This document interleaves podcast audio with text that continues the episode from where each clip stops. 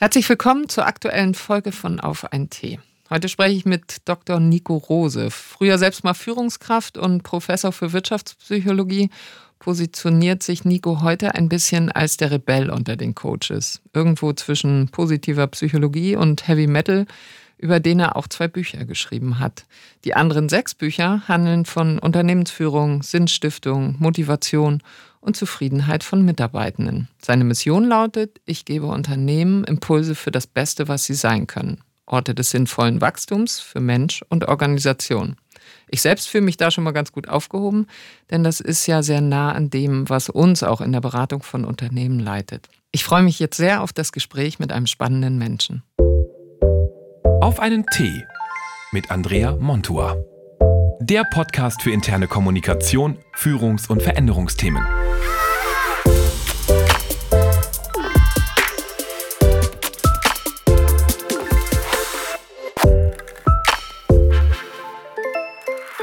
Ja, Nico, herzlich willkommen hier im Podcast auf ein Tee. Wie schön, dass du da bist. Ja, vielen Dank für die Einladung. Gerade schon gehört, etwas, etwas unausgeschlafen. Ähm, die Krankheitswelle geht gerade um, aber ich freue mich, dass du da bist und dass wir sprechen können. Schön. Genau. Ja. Ähm, sag mal auf deiner Internetseite, ich fange mal gleich mit einem Thema an, das ich gelesen habe. Auf deiner Internetseite behauptest du, einer der glücklichsten Menschen zu sein die ich treffen werde. Das ist ja eine ganz schön krasse Behauptung. Wie kommst du denn dazu, das zu sagen? Ist ja sehr selbstbewusst und ähm, ja, ist auch so ein bisschen das Wissen über das Unglück der anderen vielleicht in sich zu tragen. Ähm, erzähl mal, wie, wie kommt es zu der Behauptung? Ja, das ist eine rein statistische Behauptung. Mhm. Also ich kann ja durchaus verschiedene Testverfahren mhm. absolvieren und es gibt auch Testverfahren, die in verschiedenen Facetten messen, wie glücklich oder zufrieden ein Mensch ist.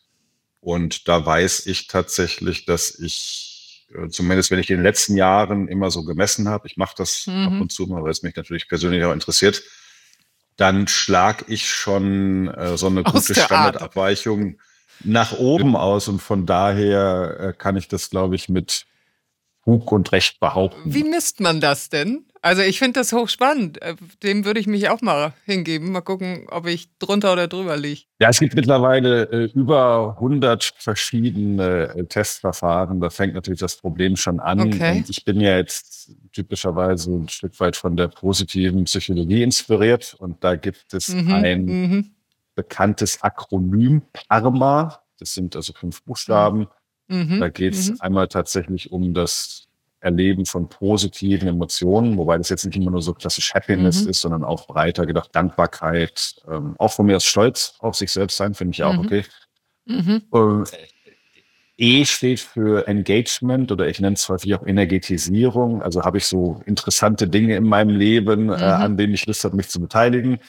Mhm. Das R steht im Perma für Relationships, Beziehungen. Also habe ich das Gefühl, dass ich eingebunden bin. Das kann jetzt berufliche Beziehungen sein, aber natürlich auch sowas wie eine Ehe oder Kinder. Mhm. mhm. Das M mhm. steht mhm. für Meaning, also Sinn erleben, Sinn im Leben als solches oder vielleicht auch. Sinn in der Arbeit. Und das A am Ende steht für uh, Achievement. Also im weitesten Sinne habe ich das Gefühl, dass ich so meine, meine Ziele erreiche. Was erreiche ich? Und mhm. mhm. dafür mhm. gibt es zum Beispiel Fragebögen und da schlage ich im Augenblick relativ weit oben aus. Ich bin ja Psychologe, aber ich weiß theoretisch auch, wie man das manipuliert. Aber das nützt mir ja nichts. Von daher antworte ich da schon so, wie es mir geht. Und deswegen ist das tatsächlich eine erstmal eine statistisch wahre Aussage, dass ich da hoch ausschlage. Ach, da würde ich aber auch bei den Sachen, die du gerade genannt hast, würde ich sagen, da bin ich, glaube ich, ja. auch weit oben dabei. Ähm, du bist ja nicht nur der positiven Psychologie zugewandt, sondern du bist auch Heavy Metal-Fan und hast über die Leidenschaft ja auch ein bisschen geschrieben. Wie geht denn das zusammen? Also ich fand das hochspannend tatsächlich. So wie, also wie matcht das? Na, wenn wir vielleicht mal bei der vorigen Frage anschließen. Ich habe ein Buch geschrieben und um für das Buch zu recherchieren, tatsächlich auch über 6000 Metal-Fans und äh, Faninnen online befragt, also oh nicht Gott. interviewt, weil okay. dann würde ich ja nie fertig, sondern mhm. aber ich habe denen tatsächlich auch so einen Fragebogen zu mhm. diesem Perma-Modell mhm. vorgelegt. Mhm. Und was ich da finde, ist, dass der Metal-Fan insgesamt jetzt nicht wesentlich glücklicher ist als der gemeine Helene Fischer oder Coldplay-Fan. Aber das, ich glaube, die erste wichtigste Aussage ist, er, er, oder sie ist auch nicht unglücklicher. Ne? Wir wecken ja von außen mhm. manchmal so ein bisschen düster und gloomy und so. Also wir sind mindestens mal genauso glücklich wie die Normalos. Und es gibt jetzt bei diesem Karma-Modell auch einen Aspekt, wo wir im Vergleich relativ hoch ausschlagen, also mhm. also gegenüber mhm. der Normalstichprobe. Und das ist tatsächlich der Buchstabe E, Engagement oder Energetisierung. Okay. Und es macht aus meiner Sicht doch erstmal Sinn, weil die meisten Metal-Fans die Musik jetzt nicht einfach nur hören, sondern mm, es ist mhm. wirklich mm. etwas, wo du dich reinsteigerst, wo mm du mhm, viel Zeit mit verbringst, wo du mhm. Expertise aufbaust. Aber viele Leute sagen auch so, die, die Musik ist eigentlich für mich irgendwie ein wie guter Freund, die, die stützt mich. Aber ebenso bei diesem Thema Leidenschaft mit, mit Energieleben, da schlagen die Metal-Fans relativ hoch aus. Und das macht auch erstmal äh, Sinn für mich. Ne? Genau, ja, ja, total. Dieser Podcast ist jetzt nicht der erste zum Thema positive Psychologie. Wir hatten schon mal einen und ich freue mich, dass wir heute nochmal zu dem Thema sprechen, denn ich bin tatsächlich Fan geworden, so auf dem Weg davon. Wann bist du denn mhm. Fan von der positiven Psychologie geworden? Also wann ist, ist bei dir so ein Funke übergesprungen und du hast gesagt, boah, das ist mein Thema? Ich glaube, ich war relativ früh dabei, also für jemanden aus, aus Deutschland weil ich 2012 schon das erste Buch dazu geschrieben habe. Mhm, mh. Der Schreibprozess hat damals aber relativ lange gedauert. Also ich habe so 2009, 2010 damit angefangen. Da war die positive Psychologie ja auch noch mhm. recht jung in, in der Welt, um es mal so auszudrücken. Mhm, mhm. Ja. Und ich habe damals äh, so eigentlich parallel um mich von meiner eigentlichen Doktorarbeit abzulenken, also um, Hast um Buch äh, vernünftig zu prokrastinieren. ja, ich habe meine meine Doktorarbeit an vielen Stellen eher eher gehasst als geliebt und dann fängt man ja an so zu prokrastinieren und irgendwann hast du. Aber das heißt eigentlich nicht, dass man ein Buch schreibt, oder? Andere waschen Wäsche, Nö, kochen, ich, ich, backen. Ich, ja gut, das ist ja dann irgendwann, die Wohnung ist ja dann irgendwann sauber, irgendwann sauber und die Wäsche ja. ist gebügelt und äh, dann muss man ja noch anders prokrastinieren. Und so habe ich damals angefangen, jetzt sprechen wir so von 2008, da mhm. habe ich mhm. auch angefangen, äh, mich, mich als Coach zu verdingen. Mhm, mh. Und äh, wenn du jetzt so ein bisschen wissenschaftlich interessiert bist, dann, dann guckst du ja auch mal vielleicht so aus mhm. einer wissenschaftlichen Brille rauf, was gibt's eigentlich da draußen und welche, welche Muster und welche Modelle.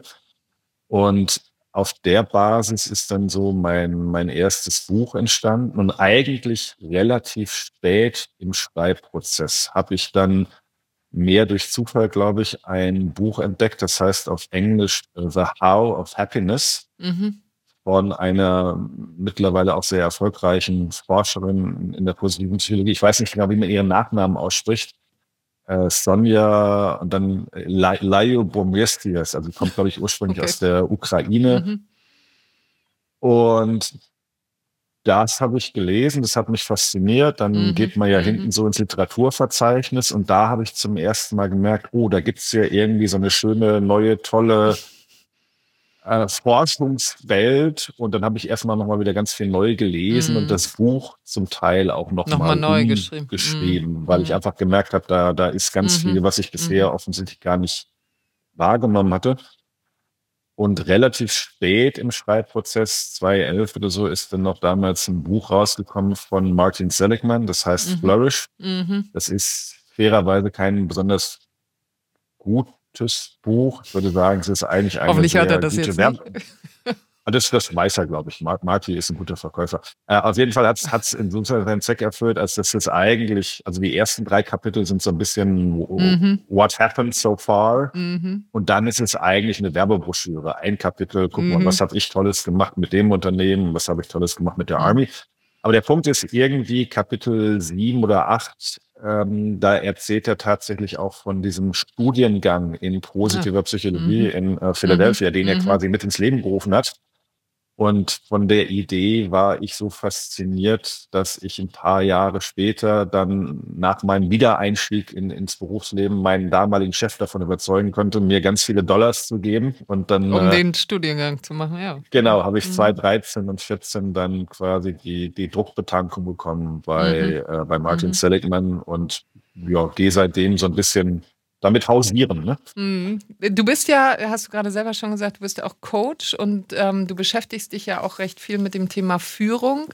Wie machst du das denn, ja. wenn du jetzt mit Führungskräften arbeitest, ähm, egal ob jetzt in Workshops oder auch in Coachings, und wie überzeugst du die, dass positive Psychologie tatsächlich ein gutes Führungsinstrumentarium ist? So nenne ich es mal. Was, also, was machst du mit denen, die da kritisch sind und sagen, ey, ganz ehrlich, ähm, die gute alte Schule, die hat immer gewirkt, die wirkt auch jetzt so? Ja, also mehrere Gedanken. Zum einen, die, die jetzt ganz kritisch sind, die werden mich ja wahrscheinlich nicht einladen oder nicht aufsuchen. Ne? Also ich habe ja den, den Luxus. Manchmal stellt man sich ja so seinen Herausforderungen, oder? Ja, wobei ich, also jetzt jemand sagt, ich, ich lade den Rose ein für irgendwas mhm. oder ich, ich gehe zum Rose ins Coaching, dann hat man sich ja vorher schon mal schlau gemacht. Und ich glaube schon, das dass stimmt, es da ja. so gewisse mhm. ähm, Selbstselektionseffekte gibt, sowohl beim Coaching ja. als auch jetzt, mhm. wer mich meinetwegen für einen Vortrag oder für ein Seminar. Ähm, ich glaube, was mir viel wichtiger ist, ist als jetzt direkt die positive Psychologie zu verkaufen, ist am Anfang nochmal zu verdeutlichen, äh, den, den Wert an sich von guter Führung. Mm, und mm. da greife ich dann typischerweise doch wieder auf meine Erfahrung als Forscher zurück. Ich war mm ja auch mhm, mal eine Zeit mhm. lang Professor.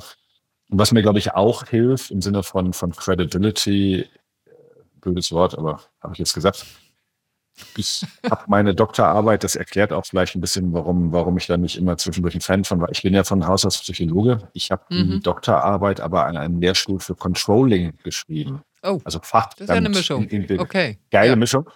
Ja. Und äh, großen Teil davon habe ich sozusagen zumindest emotional gehasst, weil mir mhm. relativ schnell klar mhm. geworden ist, dass mich das nicht erfüllt und dass ich auch später mein Leben nicht damit verbringen möchte.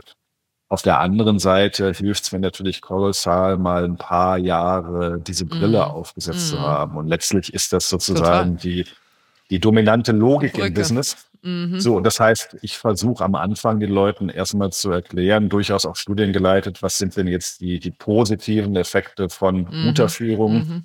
angefangen bei der Mitarbeitergesundheit bis hin zur Bottomline. Mhm. Was mhm. sind auch die negativen Effekte von nicht so guter Führung? Und dann sage ich eher, guck mal, und mein, mein Blickwinkel daraus im Augenblick, oder ein mhm. Blickwinkel ist mhm. eben positive Psychologie, aber es gibt natürlich noch ganz, ganz viele andere. Ne? Man muss sich ja irgendwie fokussieren. Welche Rolle spielen denn Selbstführung und Selbstreflexion in dem Zusammenhang für dich? Also gerade wenn du mit Führungskräften arbeitest? Ja, für mich fängt alles damit an. Aber gut, ich bin noch ein Psycho-Heini, von daher, wir, wir mögen sowas ja.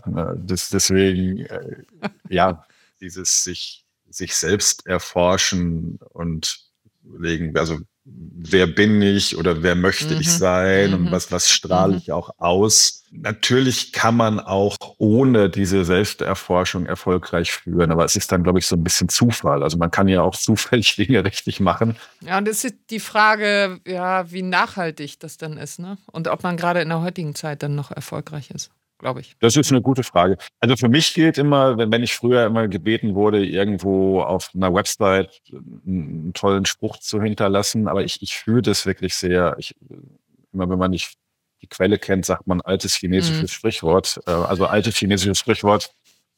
Bevor du hinausziehst, um die Welt zu verändern, gehe dreimal um dein mhm. eigenes mhm. Haus. Ne? Also Mhm. Putz, putz ja, erstmal vor deiner eigenen putz Tür. Putz erstmal zu Hause. Ja, ja, genau. Und das, das fühle ich mhm. schon sehr. Von daher finde ich das auch sehr wichtig. Wenn wir jetzt mal in Richtung Veränderungssituation, Transformation, Change gucken, was ja im Moment wahnsinnig viel in den Organisationen an Raum einnimmt, dann ist natürlich Sinn ähm, in diesem Kontext enorm wichtig.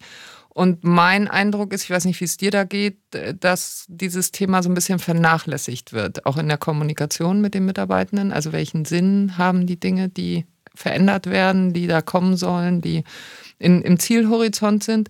Wie schaust du denn auf dieses ganze Feld Veränderungssituation, ähm, Führung? Was kann man mit positiver Psychologie erreichen? Also was, was ist da so dein, hm. dein Eindruck? Ich fange erstmal mit dem ersten Aspekt an. Ich glaube nicht so sehr, dass das Thema Sinn vernachlässigt wird, sondern mhm. dass die Leute dafür an der falschen oder vielleicht auch an, an nicht genügend Stellen schauen. Denn mhm. wenn wir uns mhm. jetzt die letzten paar Jahre angucken, was so in den Management-Postillen geschrieben wird, dann ist ja das Thema Purpose eigentlich omnipräsent. Das geht, mhm. glaube ich, sehr stark mhm. zurück auf Simon Sinek und seinen Golden Circle und Start with Why. Und mhm. das ist alles nicht verkehrt, was der Herr Sinek da auch ja sehr erfolgreich erzählt. Es ist einfach mhm. nur sehr unvollständig. Und mhm. was mir so ein bisschen auf den Senkel geht, ist, wenn man Purpose und Sinn erleben gleichsetzt. Also Purpose ist mhm. Sinn erleben. Mhm. Das ist psychologisch gesehen kompletter Bullshit. Äh, weil Sinn erleben ist erstmal eine, eine individuelle Konstruktion und Menschen schöpfen Sinn in der Arbeit aus ganz, ganz verschiedenen Quellen. Und ein mhm. authentischer Purpose kann sozusagen ein, ich nenne das immer, ein Treiber von Sinn erleben sein. Aber für mhm. mich ist Sinn erleben immer eine Form von äh, Resonanz in Beziehung sein, äh, mhm. auch Muster mhm. erkennen, größere Zusammenhänge erkennen. Und von daher ist Purpose sozusagen ich in Resonanz mit meinem Impact für den Kunden mhm. oder für die mhm. Welt. Aber es gibt eben auch noch ganz viele andere Resonanzformen, nämlich Resonanz mit den Menschen, mit denen ich arbeite, mhm. Resonanz mit mir selber, während ich arbeite. Also zum Beispiel mhm. habe ich das mhm. Gefühl, dass ich meine Stärken einbringen kann. Resonanz mit den zukünftigen Versionen von mir selbst. Also habe ich das Gefühl, mhm. dass ich mich in eine positive Richtung meiner selbst entwickle. Und das sind alles Faktoren, die in der gegenwärtigen ja, Diskussion aus meiner Sicht von diesem Purpose-Thema so ein bisschen erstickt werden. Und das, das finde mhm. ich schade. Mhm. So, was ich bei ähm, Change-Vorhaben im Augenblick viel beobachte, aber weil es mich auch persönlich interessiert, das klingt jetzt so gar nicht nach positiver Psychologie und ist es vielleicht auch nicht, aber man kann sich ja trotzdem äh, dafür interessieren. Ich beobachte, dass eine bestimmte Emotion die sehr natürlich ist in Change-Prozessen, dass sie von Unternehmen oder Organisationen allgemein überhaupt nicht beachtet wird. Und das ist etwas plakativ formuliert Trauer. Also mhm. äh, mhm. Dinge mhm. verabschieden mhm. und, und, und auch betrauern dürfen, weil mhm. es ist ja fast ein Naturgesetz, immer wenn du etwas Neues implementierst, sei es eine neue mhm. Strategie oder wenn du sagst, wir ziehen ein neues Gebäude oder wir ändern ein Markenlogo oder von mir aus auch nur, ich schicke jemanden in ein neues Zimmer, dann muss der Mensch ja notwendigerweise etwas Altes zurücklassen und mhm. möglicherweise etwas, an das ich mich gebunden habe. Wir, mhm. wir binden uns mhm. an andere Menschen, wir binden uns aber auch an Räume, wir binden uns an Ideen, wir binden uns an, an alles Mögliche. Und was ich zum Beispiel spannend finde, ist, dass viele Menschen ja auch sowas sagen wie vielleicht nicht meine ganze Arbeit, aber bestimmte Aspekte meiner Arbeit. Es ist wie ein Baby für mich. Ich habe da irgendein mhm. ein Projekt, Total. Und da geht meine Leidenschaft rein und das ist wie ein Baby. Und dann kommt sozusagen jemand von oben oder manchmal kommt es auch von außen in Form von Corona und sagt im Grunde, du dein Baby, das muss jetzt sterben. Mhm. Und äh, bitte morgen frisch, prompt, fröhlich, frei, neues Baby machen. Das so, neue Baby. So funktionieren ja. Menschen nicht, aus meiner Sicht. Und deswegen mhm. interessiere ich mich gerade sehr stark für diesen vernachlässigten Aspekt von Trauer mhm. und mhm nennen wir es gleich so was wie eine Art Abschiedskompetenz, die den Unternehmen mhm. abgeht. Spannend. Wie wäre das für dich in einer heilen Welt? Wie würden Unternehmen damit umgehen? Also was wäre gut aus deiner Sicht? Also das Erste äh, ist ja immer wahrnehmen, dass das überhaupt stattfindet. Und mhm. ich glaube, das findet statt, weil es einfach Teil unserer emotionalen Ausstattung mhm. ist. Also Abschiede mhm. wollen verarbeitet Betrauert werden. werden. Betrauert mhm. werden. Mhm. Dann ist die nächste Frage, wie kann ich sowas auf einer persönlichen oder organisationalen Ebene vielleicht ein Stück weit katalysieren, also im, Sinne von mm. Prozesse auf eine gute Art und Weise anstoßen. Und das wissen wir ja eigentlich auch alle schon seit wahrscheinlich 200.000 Jahren, wie das geht, nämlich durch gemeinschaftlich begangene Rituale.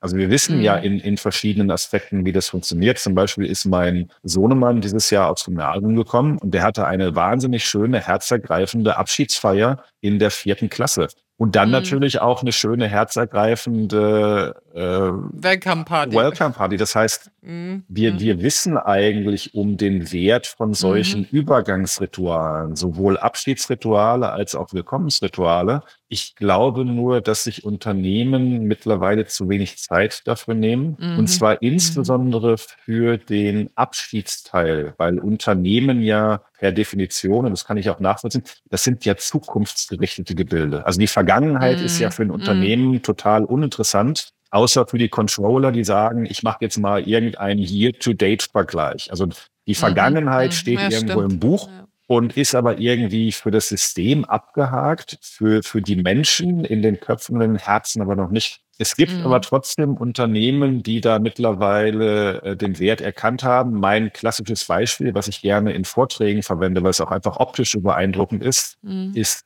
äh, Ben Jerry's. Also lecker Eiscreme. Und Ben. Jerry's hat sowieso eine sehr interessante Unternehmenskultur in vielerlei Hinsicht. Die versuchen sich jetzt seit 25 Jahren gegen die Vereinnahmung durch Unilever zu wehren. Also formell gehören sie Unilever, aber sie mhm. versuchen so ein bisschen wie die Gallier das, das, das, äh, die, die, die römischen Strukturen abzuwehren. So mhm. interpretiere ich es immer. Der lange Rede, kurzer Sinn. Ähm, ben Jerry's hat einen real begehbaren und auch im Internet in vielen Sprachen zu besichtigenden Eissortenfriedhof. Das heißt, da werden Eissorten formell begraben, die mal das erfolgreich cool. am Markt waren und dann mhm. über ihren Zenit mhm. gekommen sind. Im Sinne von, ähm, und ich, du wirst es selber kennen, wenn du irgendein Lieblingsprodukt hast, was weiß ja, ich, klar. eine Und plötzlich ist das nicht mehr da, ja, klar. Das ist ja, das kann ja Wut auslösen, aber ja. auch Trauer. Und äh, insofern ja. gibt Ben Jerry's da den Kundinnen und Kunden die Gelegenheit, sozusagen sich zu verabschieden und auch frei zu werden für eine neue Marke. Aber es gibt auch noch sozusagen eine andere Kategorie und die finde ich im Hinblick auf Change und hier auf Babys begraben, finde ich die viel spannender. Mhm. Dort werden nämlich auch Eissorten begraben, die mal eine Zeit lang in der Entwicklung waren, also wo ah, möglicherweise ja, schon. Wieder, ja, ja. ja mhm. Da haben ja dann vielleicht schon mehrere hundert Leute über mhm. Wochen, Monate Energie, Leidenschaft ja. reingesteckt. Und dann sagt das Unternehmen eben nicht wie andere, so wir spielen, wir ziehen jetzt den Stecker, sondern wir respektieren sozusagen mm. deine Leidenschaft und deinen Einsatz mm. und geben dem einen guten Ort. So, jetzt ersetzt mm. man eben Eissorten durch, für was immer man im Unternehmen tätig ist, dann fängt das sofort an, Sinn zu machen.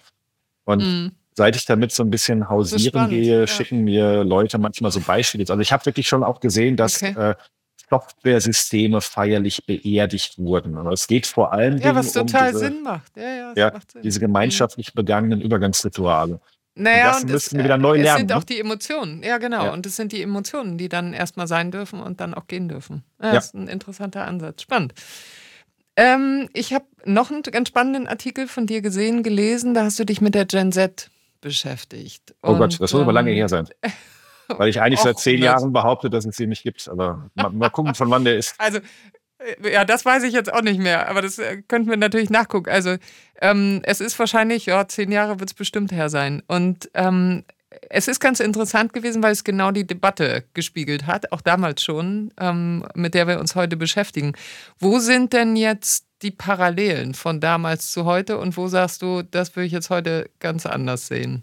Ich überlege gerade, was du da vor dir hast. Ich sehe das ja nicht. Wahrscheinlich ist das dieser Wir, wir wollen es anders aus der ja, Manager. Genau. So, der ist aber wirklich, den haben wir, glaube ich, geschrieben. 2012, ja, das sind zehn Jahre wahrscheinlich. Mit Steht hier Christoph nicht, ja, Bellinger, aber, damals von Bayersdorf. Äh, mhm, lieben Gruß. Mhm. Also, wenn ich jetzt wieder mal streng forscherisch, zumindest organisationspsychologisch rangehe, mhm. überhaupt psychologisch, methodisch, dann müsste man heute mit der Datenlage sagen, diese ganze Generationendiskussion ist insofern mhm. fehlgeleitet, als dass, jetzt jetzt kurz ein bisschen technisch, die Varianz innerhalb jeder Generation viel, viel größer ist als die Zu Varianz ist, ja. zwischen. Also das heißt, äh, auf, auf, auf Kölsch in jeder Generation gibt es solche und solche. Ich kann ja kein Kölsch. Das heißt, wir, wir vergrößern sozusagen mhm. die wahrgenommenen Unterschiede in der Diskussion und verringern eher oder, oder blenden das Na, aus. und wir machen gleich. gleich. Ne? Wir, machen, wir machen eine ja. Generation gleich. Ja, das ist ja. ja. eigentlich das Schlimme daran. Mhm. Also was mich mittlerweile viel mehr mhm. interessiert, aber das liegt natürlich auch in meinem eigenen Lebenslauf. Ich bin jetzt 45 und äh, Vater zweier mhm. Kinder. Ich glaube, dass wir mehr auf so, so lebenszyklusorientierte Modelle mm. schauen. Also natürlich mm. will ich als 25-jähriger Mensch was anderes vom Leben als als 45-jähriger, als als 65-jähriger. Aber die heutigen 25-Jährigen werden halt auch vom Leben in, im Mittel was anderes wollen mit 45, ja, mit 65. Ja. Von daher muss man an der Stelle schon so ein bisschen aufpassen. Was ich aber nicht sozusagen ausblenden möchte, ist bei vielen Diskussionen, die ich ja führe, sei es jetzt mit Coaching-Klienten oder im Rahmen von Vorträgen, danach und Seminare, ist schon so eine ähm, gewisse Überforderung seitens vieler Personaler mhm. oder auch überhaupt einstellender Personen, weil die sich einfach mit Forderungen konfrontiert sehen, die nicht unbedingt helfen. Also ich hatte wirklich vor ein paar Tagen noch eine Diskussion mit Personal, die sagten, heute ist immer die allererste Frage, dann nach dem Auftaktgeplänkel, mhm. was ist mit Homeoffice, was ist mit Sabbatical, was ist mit also, Vacation? Ja, eher so dieses, dieses mhm. äh, Work-Life-Blending orientierte und die fragen nicht mehr als erstes nach dem Geld und, und fragen vielleicht nicht Aufstiegschancen oder ja. ähnliches. Ne? Mhm. Und mhm. das stellt natürlich völlig logisch mhm. viele, sagen wir jetzt mal, Mindsets in der Mangelung eines besseren Begriffs, aber auch Strukturen in, in Unternehmen in Frage. Also das ist, glaube ich, etwas. Ja, die Frage wird wirklich sein, in, in zehn Jahren, wenn dann die Kolleginnen und Kollegen die Unternehmen führen, wie wird dann, wie wird Führung sein? Ne? Also wie werden Unternehmen dann funktionieren, wenn man ja. dann so ein blödes Wort mal benutzen möchte? Aber ja. da bin ich äh, selber auch wirklich gespannt, ehrlicherweise. Ja. Also ich bin ja immer erstmal, oder ich, ich versuche immer optimistisch zu sein. Von daher wird die Welt auch in zehn Jahren nicht Stimmt. untergehen. Aber was mir nochmal so ein bisschen die Augen geöffnet hat, auch für die Schwierigkeiten. Ich meine, ich habe ja jetzt den Luxus mittlerweile, ich bin selbstständig. Also ich, ich finde es mhm. schon schwierig, noch mal mhm. mich zu steuern. Ich muss heute keine anderen Menschen mehr koordinieren. Aber mhm. ich war neulich in Graz für einen Vortrag und da sprach dann ein ähm, österreichischer, ja, sagen wir im weitesten Sinne Zukunftsforscher. Und der hat mhm. es einfach sehr, sehr plakativ, mal so ein bisschen humoristisch äh, aufgezeigt. Mhm. Da sind jetzt irgendwo in, in einem Mittelständler, weiß ich, 50 Leute. Und dann kommt eben die Gabi. Die Gabi möchte am liebsten nur nachmittags arbeiten, weil sie morgens eben die, die Kinder versorgt. Und dann geht sie noch zum Yoga und macht irgendwie. Und ein anderer möchte aber am liebsten nur morgens arbeiten, weil das, das besser passt. Dann gibt es ein paar Leute, die wollen Nacht. eigentlich nur, nur Dienstags bis Donnerstags im Büro ja, und die anderen wollen aber gerade Montags und Freitags ins Büro und der eine möchte, also das heißt, und das, das ist durchaus etwas, was ich nachvollziehen kann, dieses ganze Thema Koordination von Arbeit, Total. also Zusammenarbeit. Total, das ist wahnsinnig komplex, ja. ja. Also äh, selbst wenn du nur 10, 15 Leute hast, irgendwie wird es wahnsinnig komplex. Was war denn die Lösung von den Zukunftsforschern? Was hat er gesagt?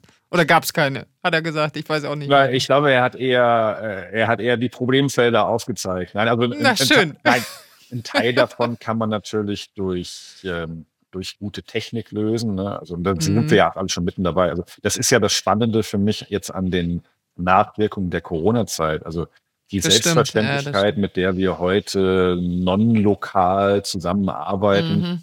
wenn wir das mhm. versucht hätten, äh, auf natürlichem Change-Management-Wege hinzukriegen, dann wären wir ja in 20 Jahren noch nicht so weit. Lange nicht. Das ja, ist das, übrigens auch, das, das hat also wirklich, ja. ich bin ja Psychologe und uns wird ja nachgesagt, ne, eher Menschen mitnehmen und abholen mhm. und diese ganzen schlimmen mhm.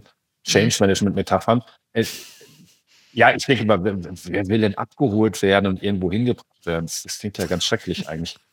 Aber es hat schon so ein bisschen. Was würdest du benutzen? Welches Wort? Also, was würdest du sagen? Na, ich habe mal einen Artikel geschrieben äh, zum Thema Selbstbestimmung und Change. Und das ist jetzt auch kein ganz neuer Gedanke, aber die Überschrift ist nett. Das eigene Kind ist niemals hässlich. Also überall da, wo ich selbst dran beteiligt bin, finde ich es per se meistens netter, als wenn ich mhm. Mhm. irgendwo hin komplementiert werde. Ne? Also wie kann mhm. ich das Thema Eigenverantwortung, Eigensinn äh, mhm. Autorenschaft meines eigenen Handelns. Das ist kein neuer Gedanke, aber ich habe das eben aus Sicht der mhm. Selbstbestimmungstheorie noch mal ein bisschen aufgedröselt, mhm. die so sehr eng mit der positiven Psychologie verwoben ist. Was ich aber sagen wollte, ist wirklich jetzt diese Erfahrungen mit der Corona-Pandemie und wie schnell die Unternehmen ja in der Regel dann doch in der Lage waren, sich umzustellen. Mit, mit allen mhm. Schmerzen, mit fand allem ich auch. Ja, das fand ich auch. Mhm. Das fand ich schon beeindruckend und das war eben nicht, weil jemand gesagt hat, bitte, bitte, jetzt komm mal mit mir, sondern Corona hat ja im Grunde gesagt, zack, zack, du das hast war jetzt Druck, ne? zwei, drei Nein, das war Zeit. Leidensdruck. Ja. ja, ja. Und wenn du dich jetzt nicht ganz schnell anpasst, dann bist du halt dann weg bist vom du Fenster. weg. Ja. Und Na, aber das ist doch die Change-Formel, ne? Das ist Leidensdruck mal Vision. So. Und wenn der Leidensdruck hoch genug ist, dann dann musst du halt. Also ja, und ich weiß nicht, das mal schon so visionsgetrieben war in den ersten zwei, drei Wochen. Äh, also naja, die Vision ist, ich möchte überleben. Ja, okay, das stimmt. Das reicht ja schon. Das, ist das war ja biologischer war ja das, Imperativ. ne? Aber ja, äh, also, genau. das, das hat mich schon so ein bisschen zumindest mal in Frage stellen lassen, mm. wie, wie mm. eigentlich Change erfolgreich und dann auch noch schnell funktionieren kann. Ne? Funktionieren ne? könnte, ja. sozusagen. Ja, ah, ja, ganz spannend. Sag mal, du, du hast gerade so nebenbei am Rand gesagt, du findest es schwierig, manchmal dich selbst zu steuern. Ich fand es hochspannend, als ich mich jetzt so ein bisschen mit dem beschäftigt habe, worüber du so schreibst, ähm, dass du sehr offen damit umgehst, dass du zu Depressionen neigst. Mhm. Und du schreibst auch über dich selbst, dass du hart dafür arbeiten musst, glücklich zu sein. Mhm. So, wenn ich jetzt sage, so siehe vorn, ähm, einer der glücklichsten Menschen, ähm, wie hast du denn gelernt, du hast diese schöne ähm, ja, Wortgruppe genutzt, deine Dunkelheit zu umarmen? Wie, wie ist dir das gelungen und wie hast du das geschafft? Weil ich glaube, es, also da gibt es viele, viele Menschen draußen, die dankbar wären, wenn sie auch eine Lösung finden würden für ja. das Umarmen der Dunkelheit. Also das antworte ich erstmal ganz plakativ. Äh, Metal ist für mich tatsächlich eine große Stütze. Ja, also die Musik okay. ist Klar. da wirklich mhm. seit ewigen Zeiten ein treuer Begleiter durch die Höhen und durch die Tiefen. Das kann ich nun natürlich niemandem verordnen. Ich kann nur sagen, mhm. dass Metal, glaube ich, eine sehr geeignete Musik ist, weil es ja eigentlich mhm. eine wie soll ich sagen, häufig eine tragische Musik ist. Also Metal ist. ist ja, und das weckt auch auf, oder? Also es ist ja. Ja, es gibt auf, unterschiedliche so. ja, Aspekte, aber wenn du jetzt, jetzt mal so in die, in die tonale Qualität reingehst, wenn du in die, in die textliche Qualität reingehst, mhm, dann ist es mhm. ja eher Tragödie als Komödie, um es mal so auszudrücken. Das stimmt, ja, das stimmt. Und damit hast du dann Potenzial für etwas, was die alten Griechen im Grunde auch schon in der Theaterwissenschaft erkannt hatten, nämlich diesen mhm. kathartischen Effekt. Also mhm, du, mhm. die haben ja im Grunde schon damals gedacht, okay, wenn es dir jetzt in deinem eigenen Leben nicht gut geht, du gehst nicht sofort, du gehst ins Theater, du gehst nicht sofort in eine Komödie, sondern du gehst erstmal in die Tragödie. Mm, und die Idee mm. war dann, dass du durch das teilnehmende Empfinden am Schicksal mm. der Darsteller auf der Bühne der anderen. Mm. Von, von, deinen eigenen Emotionen so ein Stück weit gereinigt wirst. Und dann bist du quasi wieder klar fürs richtige Leben. Mhm. Und da glaube ich, dass mhm. das Metal durch die besondere Qualität vielleicht et etwas stärker wirkt als jetzt sagen wir mal. Mhm. mhm. Ich stelle mir jetzt immer so als Kontrast vor ein Reggae-Konzert. Ich finde Reggae manchmal auch total schön im Sommer, aber das ist ein völlig anderer Vibe. Ne? Das ist ja eher so mhm. mhm. Love, Peace und, und ich rauche mir dann mhm. einen, aber das bringt dich, glaube ich, nicht in Kontakt mit deinen inneren Schatten, um es mal so auszudrücken. Das so. stimmt, ja, das ähm, stimmt. Das andere, was ich. Aber das ist doch eigentlich, also, Entschuldige, wenn ich da ja, nochmal reingehe, aber das ist doch vielleicht auch das, ähm, wovor man eher dann die Augen verschließen möchte in solchen Phasen, oder? Die Schatten. Und ich finde das gerade ganz spannend, dass du sagst, nee, genau da hinzugucken und mit der Musik vielleicht tief reinzugehen, hat mir geholfen, mm, mit mir da auch nochmal im anderen Austausch zu sein. Das finde ich interessant, ne? Also, weil meine Wahrnehmung ist, dass ja in dunklen Phasen man vielleicht eher versucht, da nicht hinzugucken, wo es duster ist. So. Ja, diese Vermeidungsreaktion, die gibt es natürlich auch. Ich habe aber für mhm. mich zumindest früher erkannt, dass ich eher sozusagen besser und schneller wieder aus den Tiefen herauskomme, mhm wenn ich mich zwischendurch durchaus absichtsvoll mhm. hineinbegebe. Mhm. Ne? Also ich sage auch immer, Metal ist manchmal so ein bisschen, stell dir mal vor, du regst dich gerade so richtig, richtig auf. Ist ja erstmal egal, ob über jemanden oder über die Deutsche Bahn oder, aber du bist so richtig außer dir. Weiß nicht, was du meinst. Ich auch nicht. Und dann kommt jemand an und sagt in so einem beschwichtigen Ton so, halt dich, ach, richt dich doch nicht so auf. Ist doch nicht so schlimm. Ist doch nicht so schlimm. So, du willst denjenigen in die Fresse hauen. Das ist die natürliche Reaktion. Das ist gar nicht böse gemeint, aber das heißt, ich glaube, du brauchst erstmal ein, einen Reiz, ein einen Stimulus, der dich in mhm. deiner mhm. Aufgewühltheit oder auch in deiner Traurigkeit abholt. Das heißt mm. ja nicht, mhm. dass es dich noch mm. tiefer nach unten zieht, sondern das heißt eher, dass so eine Art Matching-Prozess stattfindet. Ja, ist eine ne? Resonanz, genau. um mal deine Worte von vorhin zu benutzen. Ja, ich ne? klaue das ja von mm. Hartmut Rosa, aber ich klaue das im Augenblick sehr gerne. Das würde ich jetzt nicht sagen. Doch, ich habe das von Hartmut Rosa geklaut. äh, aber ich klaue es auch gerne bei ihm. ähm, also deswegen, ich, ich, kann jetzt ja natürlich Metal nicht als, als Therapie mm. empfehlen, aber für mich war es eine wichtige Ja, aber die, die Grundidee, glaube ich, ist, äh, ist eine, also weiß ich nicht, gute ist so eine Bewertung, aber ähm, da einmal reinzutauchen, um dann wieder ähm, anders raustauchen zu können. Definitiv. Finde ich einen ähm, interessanten Gedanken. Was mhm. unglaublich wichtig ist, ist einfach viel Sport und viel Bewegung. Das mhm. habe ich auch intuitiv, mhm. also lange, ich, ich bin das erste Mal depressiv geworden mit 16 da hatte ich mhm. offensichtlich mhm. noch keine Psychologie studiert und noch nicht so viel Lebenserfahrung. Ich habe aber immer mhm. irgendwie intuitiv gespürt, dass das auch ein ganz stabilisierender Faktor ist. Mhm. Ich hatte jetzt den Luxus, dass ich immer noch so viel Energie hatte, auch Sport machen zu können. Das Problem ist natürlich, wenn jemand mhm. hochgradig depressiv ja, ist, kannst du mir nicht sagen, so jetzt komm mal von der Couch hoch und beweg dich die Sau. Aber äh, in dem Rahmen, wie das möglich ist, und das wissen wir heute mhm. natürlich auch durch, durch vielerlei Studien, äh, bis zu dem Punkt, wo ich neulich in der Apotheken, in der guten alten Apothekenumschau gelesen habe, dass äh, man drauf und dran ist, tatsächlich äh, bestimmte Arten von Sporttherapie offiziell ja, als Psychotherapie ja, anzuerkennen. Mhm. Ähm, jetzt nochmal zu dem Aspekt des Umarmens. Ich würde das so auch wahrscheinlich erst seit vier, fünf Jahren so ausdrücken. Okay. Was ich ganz mhm. häufig sehe, und das spiegelt sich übrigens auch in ganz, ganz vielen Songs da draußen, ist eigentlich so ein mhm. Dreischritt von, also ich erkenne irgendwann, dass es mir nicht gut geht, dass jetzt Depressionen sind oder Angststörungen. Und einer von den ersten Impulsen ist entweder immer weglaufen oder bekämpfen. Also ich versuche irgendwie mm, mich, mm. mich zu betäuben, ich versuche davon zu rennen und dann merkt man, dass wie man ja häufig beim Alkohol auch sagt. Ne? Also Depressionen können auch mhm. sehr schnell rennen, meistens schneller als man selber. Die nächste Phase ist dann immer das mhm. andere. Also eher, wenn, wenn ich vorher gerannt bin, versuche ich dann stillzuhalten und zu kämpfen. Oder andersrum. Mhm. Und erst nach hinten raus erkennt man, glaube ich, und das, das finde ich im Augen, also in dem Stadium befinde ich mich gerade. Ich weiß nicht, ob das jetzt das Endstadium ist, aber dass das etwas ist, was mich mein ganzes Leben lang äh, beschäftigen wird. Also man sagt ja bei, bei Alkoholikern auch, du bist dein ganzes Leben lang, du bist trockener Alkoholiker. Mhm. Und ich würde von mir jetzt auch immer sagen, ich bin äh, depressiv in Remission. Das heißt, ich hatte jetzt Gott sei Dank schon mhm. seit über äh, einem Dutzend Jahren keinen ernstzunehmenden Rückfall mehr. Mhm. Mhm. Aber ich spüre äh, nicht, nicht mit Freude, aber jetzt einfach mit sozusagen Anerkennung dessen, was ist, mhm. dass es ein Teil von mir ist. Wertschätzung. Mhm. Dass ich da ähm, darauf aufpassen muss. Mhm. Und dass ich wahrscheinlich auch mein, mein ganzes Leben lang darauf aufpassen muss. Und es gibt da einen Song von einer Death Metal Band namens ähm, Amon Amarth, äh, wo der Sänger eben so etwas verklausuliert auch über Depressionen singt. Mhm weil eigentlich singen die immer nur so über Wikinger und Schlachten und Götter und Odin und so. Es ist so ähm, Viking, Metal, naja.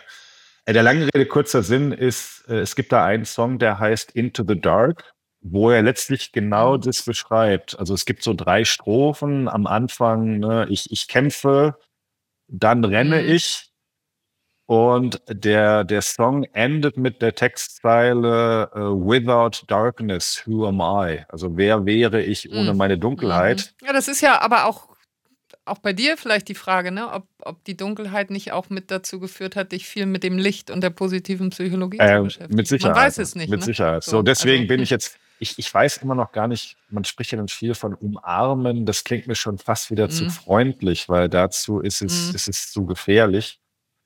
Ich mhm. habe vor ein paar Jahren einen ähm, Verein mitgegründet, der heißt mhm. Metality e.V. Und das ist, wir sagen mal so ein bisschen wie, wie Rotary oder Lions, nur mit geiler Musik. Also die Leute organisieren sich in, in lokalen Chaptern. Und es mhm. gibt aber auch, wie das eben bei Rotary auch der Fall ist, so verschiedene soziale Projekte. Und eins davon ist tatsächlich das äh, Black Dog Projekt, äh, wo wir so, so mhm. Festivalbändchen gestaltet haben. Es kommen demnächst noch weitere Aktionen, aber wo es erstmal darum geht, einfach Awareness zu schaffen für Depressionen. Und, für das Thema. Und dann cool. ist immer so die mhm. Frage, mhm. das ist so ein schönes Bild, äh, jetzt den, den schwarzen Hund, wie das ja häufig genannt wird, den kannst du mhm. schlecht wegschicken, der findet immer wieder nach Hause. Und die mhm. große Frage ist dann eher, wer führt eigentlich wen an der Leine? Ne? Und, und vielleicht ist es so, mhm. dass man irgendwann dahin kommt zu sagen, äh, der Hund ist da, der darf auch da sein und ich, ich streife ihn noch ab Aber ich habe die Leine. aber ich habe die Leine und nicht der, ja. der Hund hat mich an der Leine. Das, das finde ich eigentlich ein ganz Bild. schönes Bild, ja. Ja, total. Jetzt sind wir auch schon am Ende angekommen. Das ging jetzt wahnsinnig schnell. Ich stelle all meinen Gästen immer am Schluss eine Frage. Ja. Und zwar, wenn du für einen Tag allen deutschsprachigen Geschäftsführern, CEOs, Unternehmenslenkern eine Frage auf den Weg geben könntest, sie in einen verschlossenen Raum setzen könntest mit Stift und Papier, womit würdest du die beschäftigen? Was sollen die sich fragen? also ich, ich frage die und die. Du fragst die und die beschäftigen sich dann einen Tag lang damit, ja. Es gibt viele schöne Fragen, ähm, aber dann sind wir wieder beim Anfang, beim Thema Selbstwahrnehmung und so. Ich glaube, das wäre eine einfache mhm. Frage wie, weißt du eigentlich wirklich Hand aufs Herz, ehrlich, was deine Leute von dir halten und äh, je nachdem, mhm. wie die Antwort ausfällt, wärst du ehrlich daran interessiert, es zu erfahren? Und wenn ja, welches Feedback in welcher Form äh, bräuchtest du eigentlich dafür? um zu hören, sozusagen. Ja. ja. Okay. Ja, spannende Frage. Vielen Dank. Das hat Spaß gemacht. Danke, Nico. Ja, ebenso. Ähm, ich habe gar keine Müdigkeit gemerkt, bin ich ganz ehrlich. Ähm, Aber wenn ich erstmal ja, rede, ne, dann, dann, dann kommt das auch in Gang. Ne? Ja, vielen Dank, dass du da warst. Sehr gern. Das war Auf einen Tee mit Andrea Montua. Der Podcast für interne Kommunikation, Führungs- und Veränderungsthemen. Mehr Infos zum Podcast findest du auf www.aufeinentee.de. Um keine Folge zu verpassen, kannst du den Podcast kostenfrei in jeder Podcast-App, bei iTunes und Spotify abonnieren. Wir freuen uns über Feedback und Anregungen per Mail an feedback at aufeinentee.de.